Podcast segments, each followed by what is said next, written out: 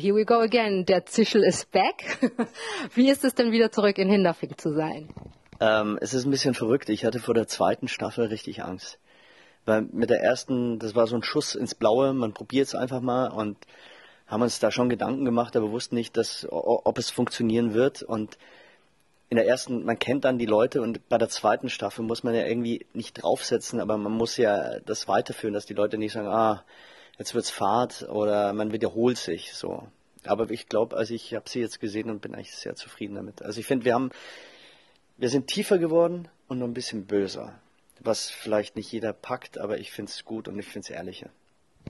Ähm, die hatten äh, bei der Season 1 schon von Seriasten TV irgendwie gedacht, das ist ein absoluter Überraschungseffekt, weil man erwartet nicht, dass eine deutsche Serie so unfassbar gut geschrieben, tolle Dialoge, so toll, wunderbar geschauspielert ist, ne?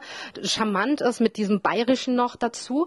Du als Schauspieler, wie hast du denn versucht, den Zischel darzustellen, ähm, um ihm gerecht zu werden und trotzdem den Flavor zu behalten, weil am Ende möchte man ja trotzdem Hinterfing sehen in der zweiten Staffel. Also grundsätzlich ist es so, dass ich, ähm, wir sprechen hier von Satire, das heißt, man kann wahnsinnig viel übertreiben und machen und spitzen und alles äh, nach oben ziehen, aber ich finde, es muss auch die volle Wucht wie ein Magenschwinger am Schluss äh, die Leute packen. Also es dafür, sonst wird es so belanglos und so, ja, wird es Klamauk das war mir in der zweiten Staffel noch viel wichtiger, dass wir so einen Bogen haben. Also das sieht man dann am Schluss, schließt sich der Kreis so. Und das ist mir immer ganz wichtig. Das ist so wie bei Molière. Molière sagt, bring die Leute zum Lachen, dann geht der Kopf auf und nimmst du einen Nagel und haust ihn rein. Das ist so mein äh, Motto für das Ganze gewesen. Und das andere ist auch, dass ich Österreicher immer wahnsinnig gut fand, weil die einfach böse waren.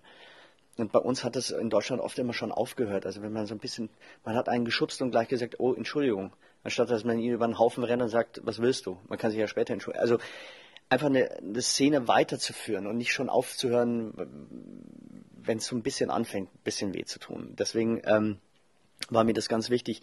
Für mich ist der Zischel, ich weiß nicht, wie ich den angelegt habe, ich habe einfach angefangen. Ich glaube, das Wichtige ist mit der Figur, der baut zu viel Müll und der ist ja auch wirklich ein richtiges Arschloch, wenn man es genau nimmt aber man muss halt mit dieser Figur mitgehen. Bloß wenn man House of Cards sieht, das ist ja noch, das ist ja keine Satire, sondern das ist bitterböse. Und da dachte ich mir, wenn man das schafft, dass ein Mensch zutiefst böse und schlecht ist und mit dem mitfiebert, dann müsste es in der Satire eigentlich noch wesentlich leichter gehen. Aber ich versuche halt immer diesen Menschen, dass man den trotzdem irgendwie mag. Aber ich weiß nicht, wie, spielt das einfach irgendwie. Aber sie sind halt auch wahnsinnig gut geschrieben, die, die Bücher. Das passt wunderbar zu dem, was meine Kollegin äh, Beate mir mitgegeben hat. Die hat nämlich zu mir gesagt, ähm, wenn sie eine Überschrift für die zweite Staffel geben müsste, dann wäre das Hinderfing, deutsches Fernsehen, das wehtut, endlich. Und damit sagt sie, also sie hat gesagt, Mensch, die trauen sich was in der zweiten Staffel. Sie dreht durch, ne? Das ist bitter, es tut weh, es ist aber ganz unterhaltsam und wunderbar. Passt das denn für dich oder wie würdest du die Essenz der zweiten Staffel beschreiben? Also erstmal vielen Dank für das, äh, für das Kompliment. Ähm, ich finde auch, wir sind böser, wir sind tiefer geworden, es, es, die Figuren sind klarer gezeichnet. Beim ersten Mal haben wir einfach irgendwo angefangen. Das das hatte noch nicht so ganz das Konzept wie jetzt. Äh, man muss auch immer sich wieder lösen von Konzepten, also immer wieder festhalten und wieder aufhören und alles über, über den Haufen äh, werfen. In der zweiten waren, waren einfach, wenn, ich will es anders formulieren, wenn man heute die politische Landschaft anguckt, dann, dann weiß ich, dann rennen wir schon fast wieder hinterher. Also wir sind zwar jetzt hochaktuell, wir haben diesen äh, Schweine, äh, Fleischskandal, äh, wir haben den Waffenhandel, das ist ja alles, also die politische äh, Landschaft und ähm, die gibt ja gerade wahnsinnig viel her. Aber es ist mittlerweile schon, wenn man Trump und Boris Johnson nimmt, es ist ja schon wieder traurig. Also es ist ja nicht mehr lustig.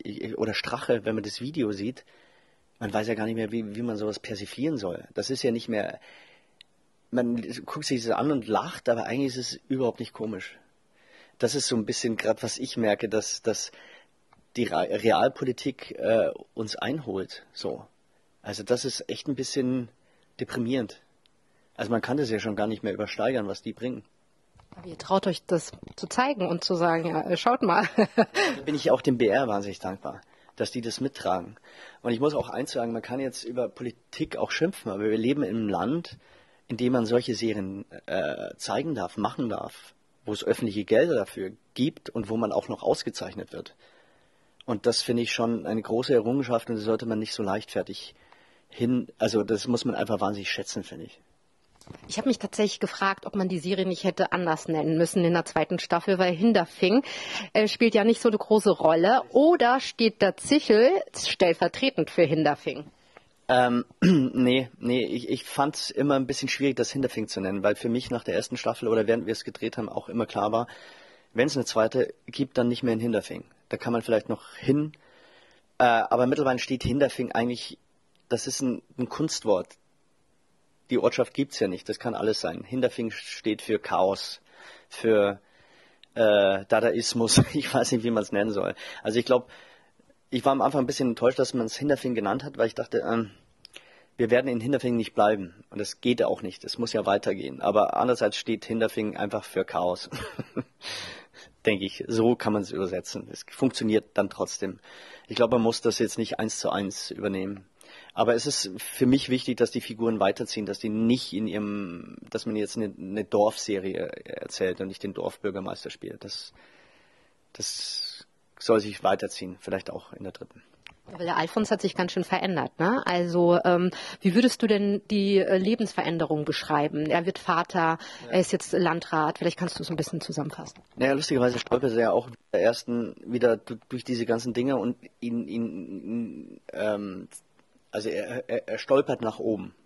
ist ja nichts anderes wie bei Trump. Also der Mensch baut nur Mist und irgendwie ist er am höchsten Amt der, der Welt angekommen sozusagen. Bei mir war es wichtig in der zweiten, dass, äh, dass man sieht, dass das mit ihm dieser, also diese, diese Macht, die sie ihm in Aussicht stellen, dass das immer stärker von ihm Besitz ergreift und dass er härter wird. Also dass man am Schluss nicht weiß, zieht er das jetzt echt durch, wird er dieser harte äh, Rechtspolitiker, für den sie ihn dann irgendwann benutzen werden, oder nicht. Also es war mir auch ganz wichtig, dass man nicht merkt, okay, das ist ein kleiner Junge und der fällt halt von A nach B, sondern dass es mit ihm auch was macht. Also Macht macht was mit Menschen und verändert Menschen. Wird er, wird er das Arschloch, das man denkt, dass er sein könnte? Also Hinterfing ist ja nicht per se eine Comedy, sondern eher Satire und die Figuren natürlich komplett überzeichnet. Ne? Ähm, trotzdem wirken sie nicht unecht. Man denkt sich wirklich, ähm, ich sag's mal ganz derb, heilige Scheiße, hat er jetzt wirklich bei echten Politik Politikern hospitiert? Oder du hast ja als Gemeinderat mal 2008 äh, gearbeitet. Hast du dir da ein bisschen Inspiration gezogen? Gar nichts, gar nichts. Wir, wir, wir schreiben vorher diese, also wir haben vor zwei Jahren äh, auch zusammen, also ich bin da auch sehr involviert in den Büchern und auch beim Dreh, also da verändern wir ständig Sachen. Oder ich sage, das müssen wir irgendwie anders machen oder hin und her. Das ist im ständigen Wandel, um, um das Beste rauszukriegen.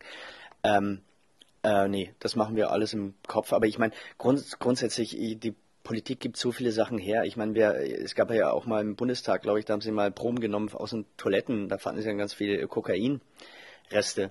Ähm, es wurden zwei mit Crystal Meth Politiker mal festgenommen. Also das ist alles, Satire ist ja eine Überspitzung, aber letztendlich komprimiert auf eine kurze Zeit und auf ein paar Personen. Deswegen wirkt es überspitzt. Lustigerweise, wenn ich jetzt das sehe und sehe, was heutzutage los ist, finde ich das gar nicht mehr so überspitzt.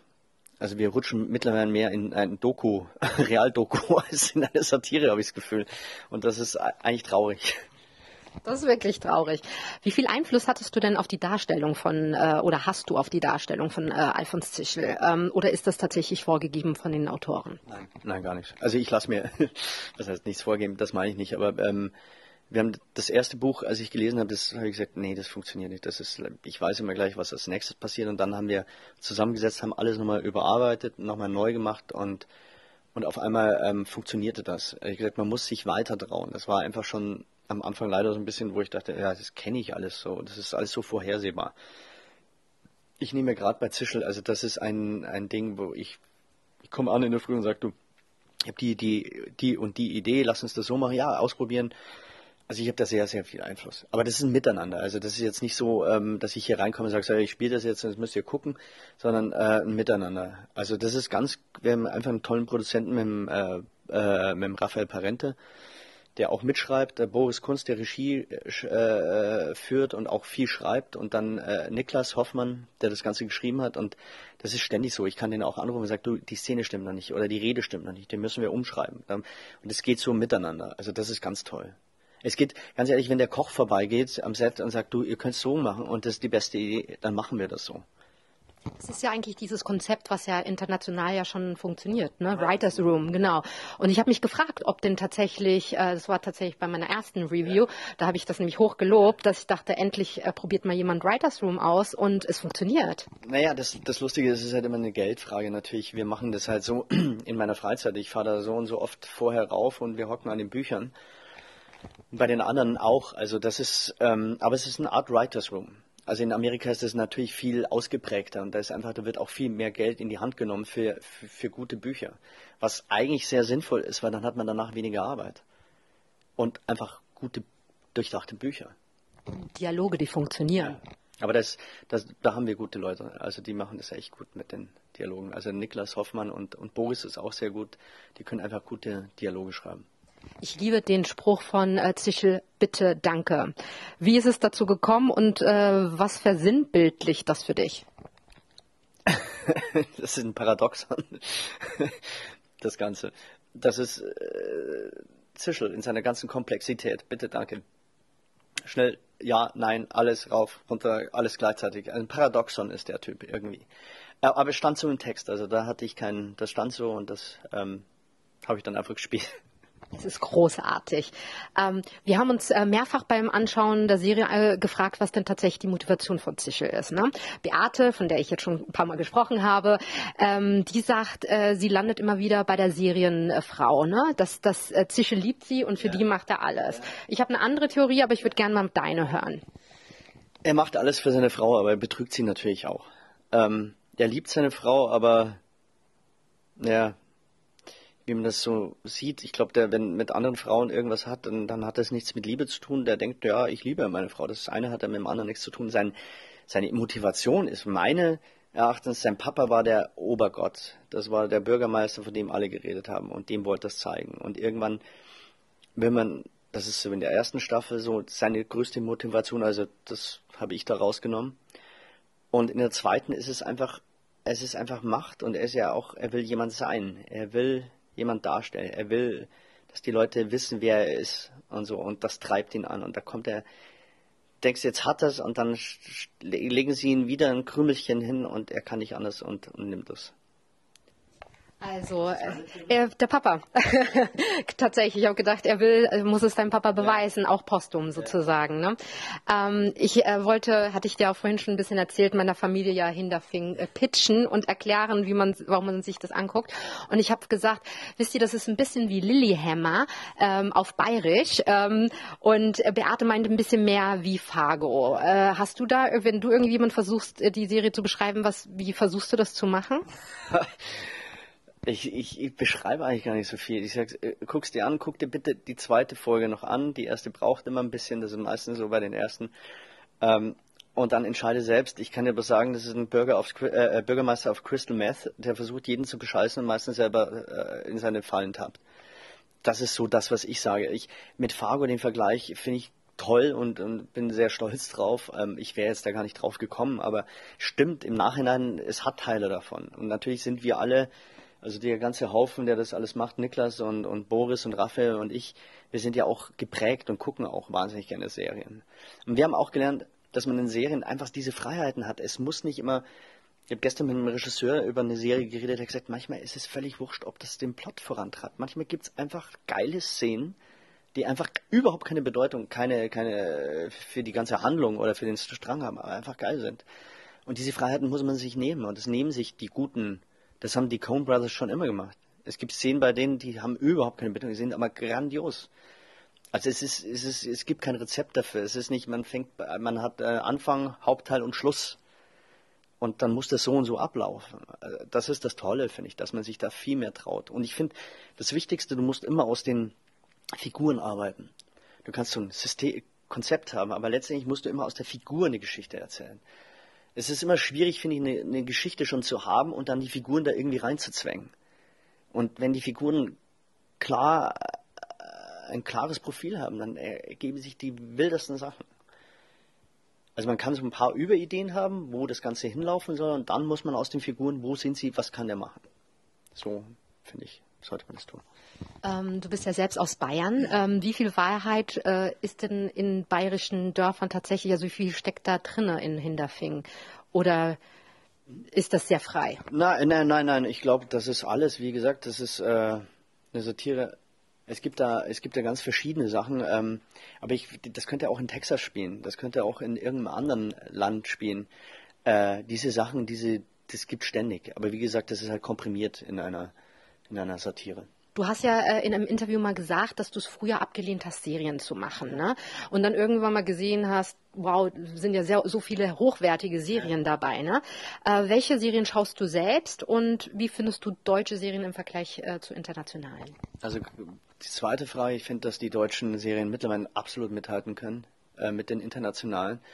Ich merke immer, äh, gefährlich wird es immer dann bei, bei deutschen Serien, wenn man versucht, irgendwie was Amerikanisches, also wenn man, man muss es auf deutsche Art erzählen. Es ist albern, ein FBI zu machen in Deutschland. Das gibt es in dem Sinn nicht. Man muss das anders erzählen. Das gibt es natürlich auch, also als, als, als, ähm, als Institution, aber nicht in der Form. Und das ist immer, wenn es ein bisschen verrutscht. Ich finde, man muss wirklich aus, aus den Geschichten, was wir haben, in unserer Art das erzählen und nicht versuchen, teilweise dann in gewissen Szenen irgendwas äh, Richtung Hollywood zu machen. Das finde ich immer ganz wichtig. Ich habe jetzt gerade Peaky Blinders, gucke ich mir die neueste an. Dann habe ich äh, Skyline geguckt, fand ich auch super. Ähm, und was habe ich? Ja, noch, also ich gucke eigentlich sehr, sehr viele Serien. Vielleicht alle zum Abschluss, ähm, warum sollte man Hinterfing Season 2 schauen? Weil sie wesentlich besser noch ist als die erste Staffel. Und es, es tut richtig weh. Und das, das muss man einfach aushalten. Das ist einfach ein eigenes Genre und da sind wir momentan, finde ich, in Deutschland in diese Richtung gibt es nicht so viel. Und das ist ja das Tolle. Es gibt Serien wie Skyline, Babylon, Das Boot und dann gibt es halt Hinterfing. Und das ist halt die schöne Vielfalt, die wir in Deutschland haben. Vielen Dank für das Gespräch. Bitteschön.